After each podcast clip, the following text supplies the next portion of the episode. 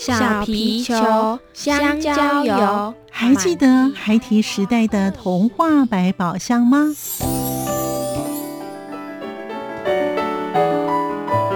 我是桂文雅，世界是一本美丽的书。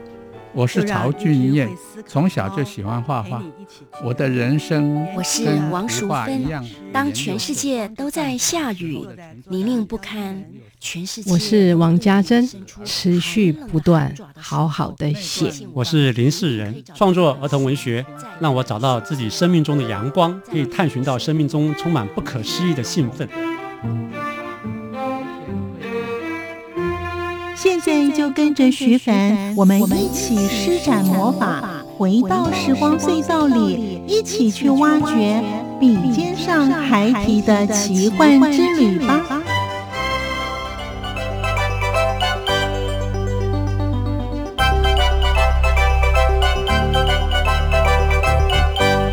收听笔尖上还提的奇幻之旅，我是徐凡。在今天节目当中，我们邀访到的是儿童文学作家谢宏文老师，与我们分享他的创作理念。同时，他也是台湾极少数的儿童剧评人以及剧本的创作家。他会以当下的环境当中去寻找教材，另外他也会与我们分享，听说读写之外，还要加强感跟思的观念。我们就继续聆听，在孩童心中开出一朵花的儿童创作家谢宏文，欢迎收听。作家私房话。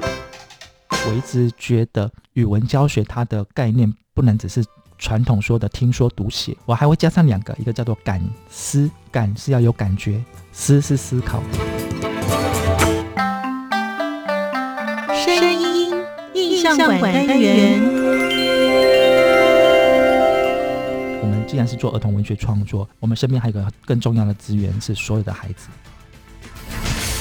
任何形式的创作，我觉得要依据你今天所要去呈现表现的题材，你可能都也还是要去做一些功课吧。有时候大家会觉得说，儿童文学作家是不是你用你的坐在房间里面，坐在电脑前面，你只要在那边打字，在那边凭空幻想就行了？好像也不一定是这样子。因为现在有很多的儿童文学作品，因为它也是很写实的，所以我觉得也必然，或者是它跟历史有关的。像我们台湾其实这几年一直有一个出版社有出版了一系列所谓的福尔摩沙的探险小说系列。对。里面每个作者其实都很用心，因为他也要去读很多的历史文献资料，嗯，但是再把它用比较虚幻的一种方式去呈现，所以我觉得做功课也还是必要的，那就累积于我们自己平常的一些大量的阅读。我这样看起来，儿童文学的作家们，他们已经开始有挑战跟以往早期的我们对于儿童文学不同的想象的空间了，不再是一些些让我们感觉非常非常传统的故事。每个作家自己的成长的环境跟背景已经有特别的故事，他们所有遇到的一些人事实物，把它串成一则一则的故事。在这几年，儿童文学作家出了不少的新锐的作家，而且他们在作品上面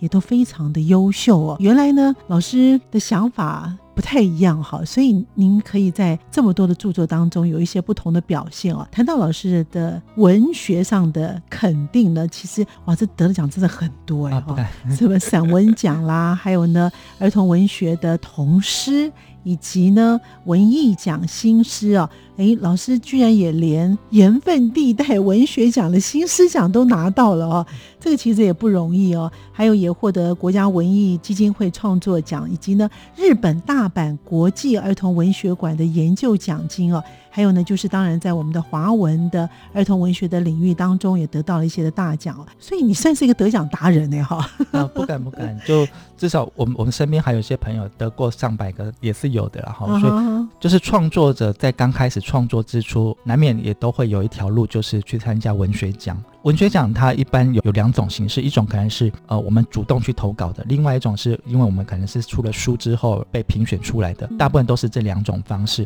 那如果是我们自己投稿的，都通常都是也是带着某种挑战的一种欲望吧，想去试看看。那如果肯定，那绝对对创作者是一个很大的一个激励跟鼓励嘛。对啊，但是如果没有被肯定，其实真正对我来讲也没有影响，说我就因此就不写了。所以。我还是这么多年来都还是一直持续的在写，而且现在也慢慢的就是从以前是主动去参加比赛，那现在已经慢慢去晋升到变成是评审阶段，所以换我来去试着去努力帮忙去找寻一些好的作品。那也希望可以变成人家的伯乐这样。哇，我相信老师一定是可以的哈，因为呢，当您自己本身呢，在当这个儿童文学协会理事长的时候，是许多儿童文学作家非常推崇的啊。好，那其实呢，我们刚才讲了这么多啊，我我也很好奇，老师呢写了这么多文章之后呢，您自己本身的灵感来源。是怎么来的？三十本其实也不少，你要有三十种不同的灵感来源才可以写作。哎，老师，所有的作家创作的灵感都在生活当中。哦，那就是我们对生活的一种呃敏感的、敏锐的观察能力啊，它其实就是会不断的。给予我们很多灵感的一个来源。那另外一个灵感来源很重要，就是我们要我们需要大量的阅读，而且不只是书本的阅读，我们也可以透过像我喜欢看电影嘛，电影的阅读、电影的欣赏，它也带给我很多的一些想法啊。还有看儿童剧啊，我看戏剧啊，好，所以我的灵感其实有很很多方面、很多元的一个的一个组成。而另外更重要的当然就是，我们既然是做儿童文学创作，对我们身边还有个更重要的资源是所有的孩子哦，对。有时候我们透过跟一个孩子的一个对话，他可能不其然之间，他可能就告诉你一句话，他可能就变成一个诗的诗句。譬如说，我记得我自己的外甥女哈，她以前小时候每天睡前跟她哄骗她，然后要念一个床边故事给她听的时候，她有一天就突然不想睡觉，然后她就问了一个问题，说如果睡觉失眠，以前我们都总是会跟她说，你可以数羊啊。好，但是他突然就跳起来，就是说，哎，如果羊跌倒了怎么办？这听了话差点自己也跌倒。羊跌倒了怎么办？哎，这句话其实它就非常有童话的画面，它就也变成可以变成是一个诗句。我很好奇，你这个侄子现在大概有多大？他现在已经小学五年级了。哇，他的写作应该很好哈，想象力非常好哎。羊跌倒了怎么办？问的我这个问题，我也会三条线，不知道怎么回答。那老师后来有因为他这句话写出有的有的哦，但写了哪一本儿童文学啊？没有，但是我把我是把它写成了一篇篇，有点像是亲子散文。我在谈就是说，孩子在日常生活当中，他可能有很多这样很奇妙的话语的对谈的交流啊，产出，然后我们可以跟怎么样跟亲子之间做一个对话？太有趣了，真的太可爱了。金老师现在的工作之一呢，是 Fun Space 乐思空间团体实验教师实验小学的意思了。对，这个实验小学老师当时为什么会想要从事这方面的工作呢？我们学校呃，正确来说，它是一个所谓非学校形态的实验教育团体，那就是我们台湾前几年呢刚刚通过的这个实验教育三法。它可以让很多的民间单位也都可以来办学啊。对，那你的办学形态，你可以有选择，你要做学校形态的还是非学校形态的？嗯，如果是非学校形态的，相对政府的限制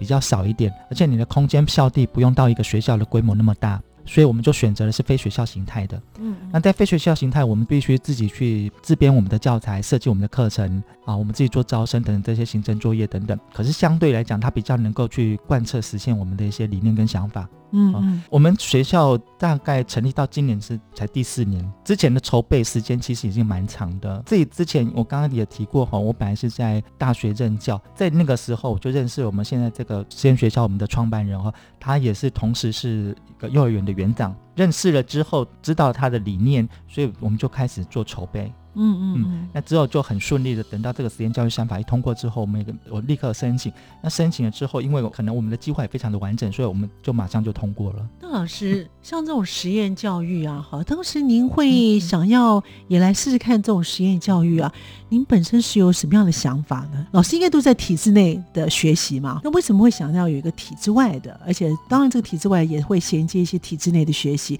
只是你让孩子的空间更大了啊？为什么会想要做这样的尝试呢？一个最大的原因当然就是说，在大学任教，我是看到我们的大学生这些孩子们失去了学习的动力，所以我们身边的同事，我们身边的这些教授，大家常常都在讲，每天上课面对的学生好像都是一群木头人。对，这很多人都是这么说，这是非常严重的一件事情哦，那带给我们很大的一个冲击跟感慨哈，所以就在想说，为什么我们的孩子都失去了学习的热情了？那他到进了大学之后，他什么都不学，啊，等到大业要大四了，快毕业的时候，才开始心里面开始惶恐，不知道自己未来要走什么路哦，很多。真的都是学非所用哎，这样的例子其实有高达百分之九十，对，九十啊，这么高啊？对对，我这边很多那时候学生几乎都是这个样子哈。这十年的一个大学的一个教育，其实让我所思所感之后，那有这样的一个机缘回到回到小学，我就从最基础的小学教育哈，我们可以看看我们能不能就对孩子重新做一些调整跟改变。那这个调整跟改变，当然也我们自己当老师的，我们前线的教育工作者，我们也要做很大的改变。而这样的改变就是说，我们需要更多的时间去陪伴孩子，而这种陪伴不是我们要带着他，引领他有自动学习的热情跟动力，嗯，好，而不是就像传统的老师，他就是老师自己一个人在讲，那底下的孩子只是被动的在听，嗯，所以现在的这些所谓的这种翻转教育也好啦，或者是说各种什么学思达教育啊等等各种的教学的策略模式，都各有优缺点可用哈。那我觉得我们也没有特定一定要用哪一种模式，但我们就是一直在调整最。适合我们所面对的这群孩子的这种方式来去进行我们的实验教育的课程。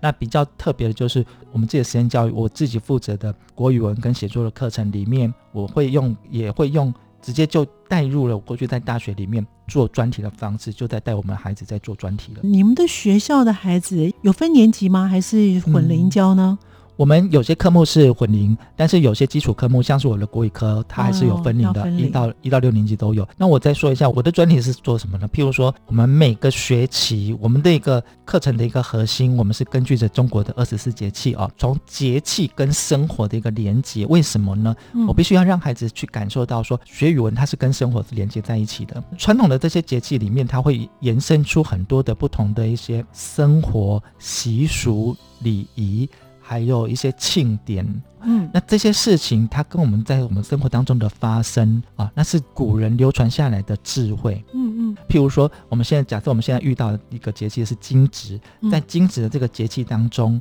我们可能去探索哦雷公，好去探索雷公的故事，去了解春天的一个气候气象，然后为什么人家说春天的这个俗语说这个。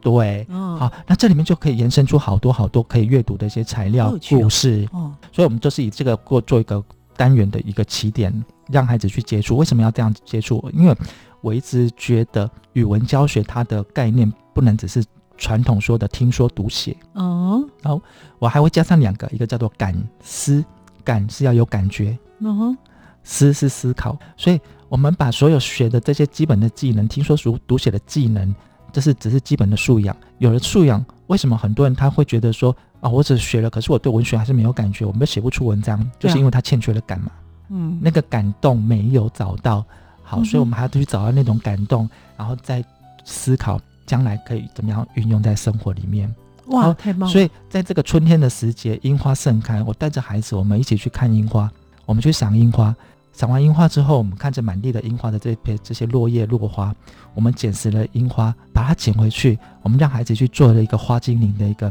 用用艺术创作的方式做了一个花精灵，就用这些落花做完了花精灵之后，我们去编故事，去写童诗，写出跟花精灵有关的故事跟童诗。我好好奇哦，那个小一、小二的小朋友他们可以写吗？可以，真的。可他们用字会用的比较少，当然他们会用。那个阶段，他们还用的字会比较少，可是不妨碍他们的想象力啊。对，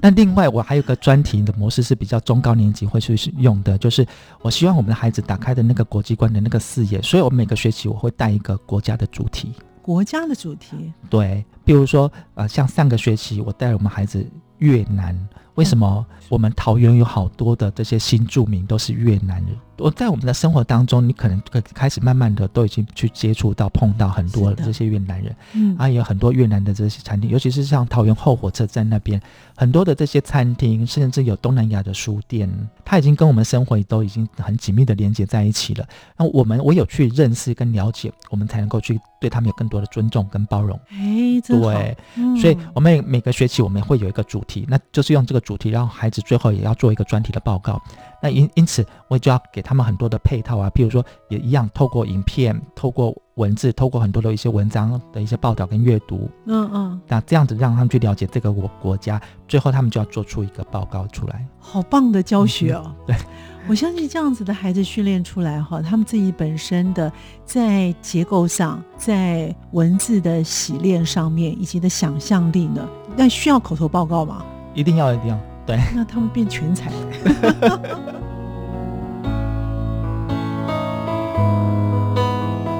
欢迎朋友们继续回到节目当中，在今天我们要访到的是儿童文学创作家谢宏文老师。老师他已经有三十本的著作。另外，他会担任林中龙儿童文学推广工作室的执行长，是因为林老师是他的启蒙老师。林老师在二零零八年过世之后，谢宏文老师希望将老师的精神延续下来。在节目当中，他也谈到如何编写教材，从节气与生活上的连结。我们继续聆听谢宏文老师与我们分享。所以，儿童文学它其实是一个跨年龄阶层的读物。老师在这一群的孩子上面，你也会做儿童戏剧吗？会。嗯，您个人认为，儿童戏剧对一个孩子的成长的过程当中，他扮演了什么样的角色？为什么重要？我首先要要说一下，就是说，我们让孩子去学儿童戏剧哦，他最终的目的不是要做演出，也不是要把孩子推到舞台上面，每一个都像是一个小明星一样，被被打扮的漂漂亮亮，变成是一个很光鲜亮丽的小演员哦。嗯，他最重要的其实是来自于那个我们透过戏剧这个媒介教育的过程，也就是说，我们平常在跟孩子的那个互动的那个过程。今天我们可能是用一个话题，一个一个话题。作为一个讨论的一个切入点，然后透过了一些剧场里面会有一些剧场的游戏，会有一些扮演的游戏，那我们再去试着把自己投射到那个问题里面的主角那个角色里面去。嗯，所以它里面也是有一些批判思考的一些功能在，试着让孩子变成的那个主角，他怎么样去学习解决问题。那另外呢，还有一些其他的功能，譬如说在戏剧里面，永远都是需要团队合作的。哎，对，这个很重要。对，所以我们常常会有很多的分组，有分组的实作、分组的演练，这其实都是需要团队合作的精神。哦，所以。不知不觉当中，在他们生活当中，就让孩子们知道什么样的团队合作。现在孩子是很欠缺的。对，那我在我们我们自己的孩子身上看到，就是说他们慢慢的就很懂得这样的团队合作的能力。所以像我们有我们有些课程是混龄的嘛，我们的高年级孩子就会很自然而然的，他其实就可以当个小老师去带着低年级的孩子。还有比较特别是，我们每个学期我们有一周是五天四夜的。异地教学，我们会选择教学，对，我们会选择台湾某一个地方，我们去到那边，我们就住在那里，然后去展开我们的五天四夜的课程。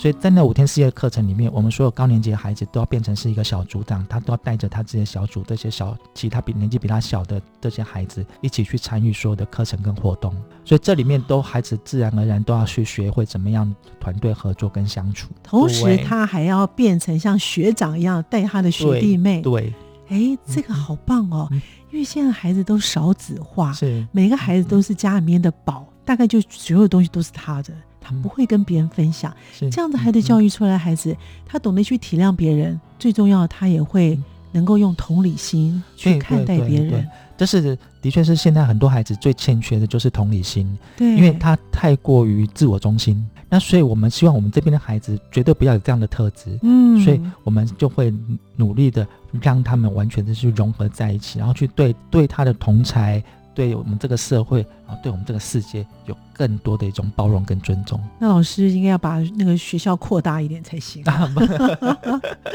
好，那其实我们刚才有提到说，老师也是呢林宗龙儿童文学推广工作室的执行长。那我相信呢，因为呢这样子一个的头衔呢，也会呢在海峡两岸三地呢，就是跑来跑去了。而且老师也是两岸三地的理事啊。那对于呃两岸三地的这些的儿童文学作家，或是在当地的孩子，以及在台湾的儿童文学的这些作家，老师本身有什么样的看法呢？林中龙儿童文学推广工作室哦，我这个工作室其实它是一个非盈利的一个组织，它最主要就是我对刚刚有提到的引领我进入儿童文学大门的一个启蒙老师林中龙老师，他的一个致意跟回敬哈。老师在二零零八年过世之后，我觉得当时候师母来找我，希望可以帮忙做一些什么事，本来只是想要承接老师他生前。继续办的一个刊物啊，哈，叫台湾儿童文学，但是后来又因为经费的关系，所以那个刊物师母又觉得还是停了啊，所以他不忍心增加我的负担。可是后来我还是我去做了这个工作室，就是我希望可以用我自己能力所及的方式，继续去弘扬老师的一个精神。因为在一九六零年代那个战后台湾儿童文学还很匮乏的那个年代。林中龙老师他就跟我们台湾其他的像是林良啊、马景贤啊、啊林海音啊这些前辈作家开始为为我们台湾的儿童文学开疆辟土哈，把那一片荒地哦就开始开出了一些花朵出来哈，所以这是一种感念的心情哦，所以就用那样的。承继他们的精神，那我觉得用我可以做的方式来去做啊，我试着再把林中老师的作品再重新推广到让我们现在孩子去认识，所以就会结合到我的另外一个专才，就是刚刚说到儿童戏剧嘛，前几年也就改编了林老师的几个儿童剧啊。然后去做了演出，那就会让更多人再去认识到，哦，原来以前二三十年前已经有台湾就有这样的儿童文学作家跟他的作品就出现了。那另外透过这个工作室作为这个媒介，我们在每年的年底哦，我们会评选出我们台湾当年度的台湾儿童文学佳作十本书。啊，我们希望透过这一份小小的心意来跟我们台湾自己本土的创作者做致敬。我们自己评选出来那个好台湾的儿童文学佳作，就是这几年这样累积下来，其实业界还有创作者也都给我们很大的肯定啊。我相信呢，被推崇那些作家应该也很开心哈，因为他们发现他们这么努力，大概终于被看见了。是是是，比较可惜的是，因为我们我们是一个非盈利的组织，所以我们也没有资源，所以我们没有办法给这些得奖者一些什么奖金的回馈。但是我那个荣耀还是有的啊，我们还是会尽可能努力的帮他们的书籍去做推广啊。所以像我们工作室平常时间我们在办活动，或我们都是跟桃园在地的一些独立书店合作嘛，啊，我们的成员都会去说故事之类的，我们就尽可能都是用。用这些被挑选出来的这些作家们的作品，然后去做推广，哎，这蛮好的哈。有钱有有钱的做法，然后呢，缺乏经费有缺乏经费的做法，而且推广推广的更卖力哦。老师，我觉得很佩服你哦，你自己本身有教学的工作，你本身呢又写了这么多的一些的刊物，你还愿意哦呃推广的工作。真的不容易啊，真的是要有那份心才可以哦。那其实我们现在都知道呢，现在孩子三 C 产品大概在他的生活当中是不可欠缺的。我还听了一个呃说法呢，就是呢，我们现在的人呢，每天呢看我们的手机呢六小时啊，那太少了。嗯，基本上很多人看了十小时，现在的孩子可能更超过，因为呢，他们一出生可能就是三 C 产品的世界，你叫他们不要看。很难，因此呢，当这些产品充斥在孩子们的学习当中，因为老师您本身也是儿童医学作家，同时也在学校做这个实验的推广的教育哦，所以老师的观察，怎么让这些家长可以关注到这一块呢？但是我相信你们学校的家长应该是可以配合度很高的，否则他不会把孩子送进去这个学校的。那老师您的看法呢？这个问题它其实牵涉层面非常的广哈，它也一直是让我们非常忧心的事情。那这几年其实也透过了很多，尤其是儿童心理啦、发展啦这一类的这些专家学者们，其实也都提出了非常多的一个意见跟提醒，还有呼吁啊。我相信其实嗯，我们现在的这些家长也都知道，都听的都有听进去。但是实际上有没有做到，那可能又是另外一回事啊。就是问题。对，大家真的也都知道啊，那些山西其实对孩子的影响非常的大，不好啊。对啊，一个最大的影响是什么？因为这些餐厅，它因为它的这个影像哈，它的一直不断在跳接，那样的一种跳接的影像，它其实在对我们大脑的刺激是非常的短暂的。而这种短暂，它会分化到我们的大脑的一些结构、那个功能，尤其是什么样的？功能就是会让人变得不专注啊，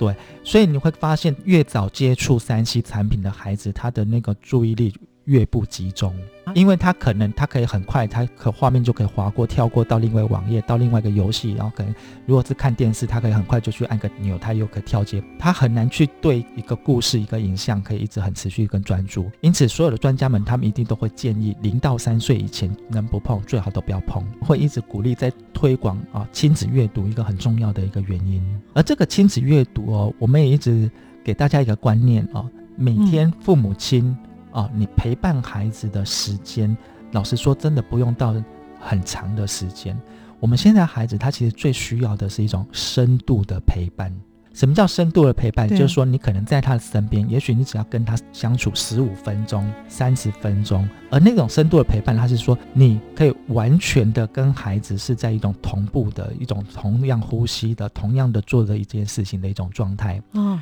而不是说我只是在你的身边。然后你去做你的事，我做我的。书在这样的一个空间场域里面，其实它两两者之间的感情还是没有交流到深度陪伴。我们可能就是说，我现在我讲短短的十五分钟，爸爸妈妈你就拿一本书来，也许你念给孩子听。如果孩子是还比较小的，低低幼年级的，就念朗读给孩子听。读完了可以做一点讨论。如果孩子大一点的，同样也还可以这样子做，让孩子去享受他跟你之间的那种透过你的声音朗读故事的那个连接。然后之后再做讨论，讨论之后就有很多的交流啊。这个真的很好哎哈，这是现在是父母也不用花长哈，十分钟十五分钟可以哈。对，哇，那老师您现在在你们学校或者是在你周遭的可能办一些活动的话，您觉得这个成效有一些效果出来了吗？成效，我觉得它是必须要是慢慢累积的啦，而且因为我们一方面还还必须就是父母亲他自己有些有些生活的一些态度或者一些习性，还是也要试着去做一些调整。那我比较希望的是说，父母亲哦角色的担当哦，不要把过去这种教养的责任全部都推到妈妈的身上。我也很期待，就是说父亲的角色要要加进来。要尽量同步跟平衡，没错，对，所以这都还是有有待努力哈，都还有很多成长跟进步的空间。但是在我自己的学生、我们的我们的家长身上看到，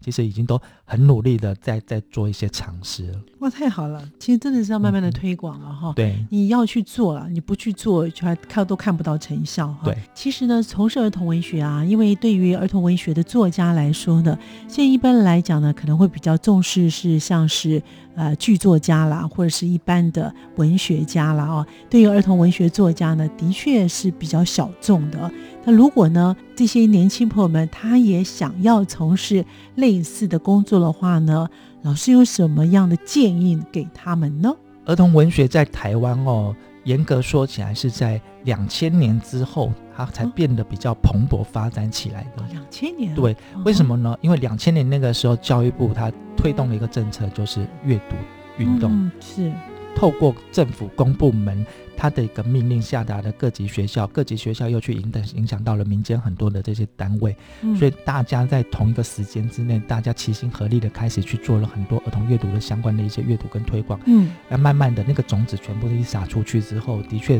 我觉得大概经过了五六年之后，我们开始台湾才有哦，大家突然觉得我们好多的童书可以看，好好多的儿童文学作家。哦，就在这十几年来开始这样子变得蓬勃。我们现在的儿童文学创作者，你可以出版的管道的确是有增加了，但是如果是就报纸、杂志的这种发表，有点是相对的哈，那就缩减了。为什么？因为现在很多的报纸、杂志都停刊了，对，所以它发表的空间也其实也变少。但是出书的出版端这个部分，出版社又一直在增加。嗯，所以它有一种互相拉扯的一个力量在哈，所以如果你是单纯的是想要做比较文字类型的，譬如说你就是写童话、少年小说啊这一类型的啊，你相对会比较辛苦一点点，因为因为你的报报纸、杂志的媒体，你可以发表的空间变少了嘛。对。对，所以你必须要有更大的一些能力，你的作品要更突出，你才有机会刊出来，刊出来之后被注视到了。你才能够在继续累积你的作品，然后之后再被出版社看到。但是你如果是想做绘本创作这个部分，好，你的图现在只要你的图够出色，你会画图，有个人风格，很容易被看到，所以现在出绘本就会变得很快。所以呢，想从事儿童文学的朋友们呢，勇敢加入啊！这个大门永远都是敞开的，我们会希望有更多的人都进来，一起为我们的孩子做创作。然后各种多元的类型的创作，我们都应该试着带给我们这一代的孩子，然后还有下下一代更多的孩子。当然也不要忘记，我们也希望所有的大人也一直读儿童文学，因为你读了儿童文学，你了解儿童，你了解文学，你才能去跟孩子相处啊。所以儿童文学它其实是一个跨年龄阶层的读物，所以不是完全只是在小朋友身上哦。对，当大人了解越多，你其实有更多的话题可以去跟孩子聊。那老师，您对于从之前到现在，还有呢，你有没有一些近程、中程跟远程的规划呢？接下来的写作计划就是。刚刚有提到那个标点符号这一家，对，这是其中的一个系列的作品，就是《奇闻妙语童话小镇》。接下来它还有另外一个故事要发生的，哈，是一个谈错别字的故故事。好，我们怎么样把错别字又变成童话？这又就是一个新的考验了啊！好了，谢谢侯文老师来，也谢谢听众朋友的收听，我们下次见了，拜拜！谢谢大家，感谢您的收听，我们下次见。